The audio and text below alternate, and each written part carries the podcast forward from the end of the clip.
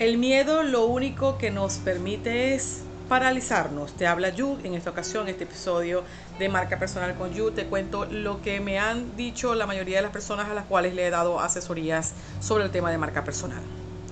Para aquellos que me escuchan por primera vez, ya yo tengo ocho años gestionando una marca.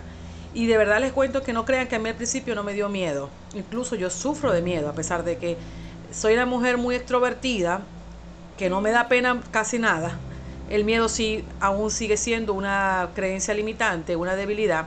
Dentro de mis eh, momentos de autoevaluación y de autoconocimiento, siempre digo, tengo que superar aún más el temor.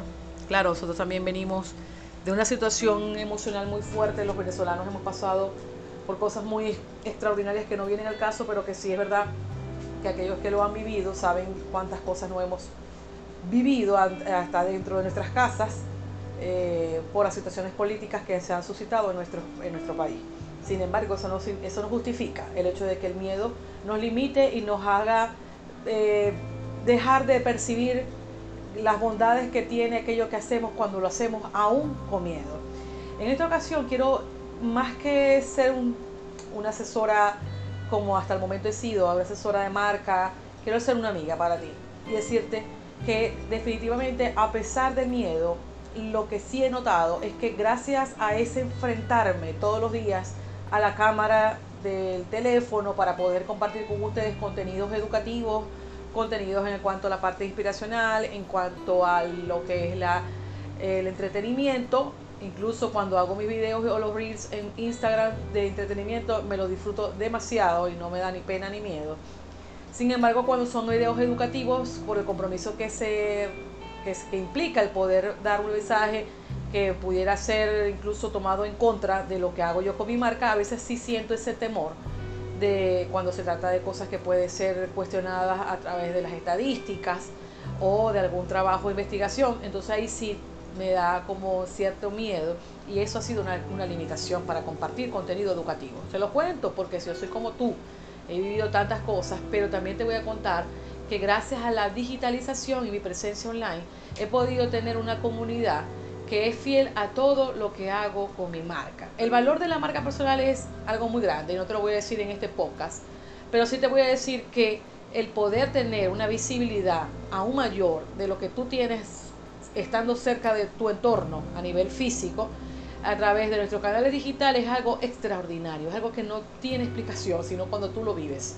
Cuando tú vives que todas las personas que están a tu alrededor eh, te conocen a través de los medios digitales y que saben de ti aún más de lo que tú crees que saben, eso es algo que es demasiado bello porque incluso te genera relaciones muy bonitas, relaciones amistosas, relaciones profesionales, de trabajo, oportunidades, alianzas. El llamado networking es algo impresionante que se logra sobre todo a nivel internacional por medio de los canales digitales. Entonces tú no puedes dejar de percibir las bondades de hacer esta relación eh, con las personas a través de, estas, de estos canales, repito.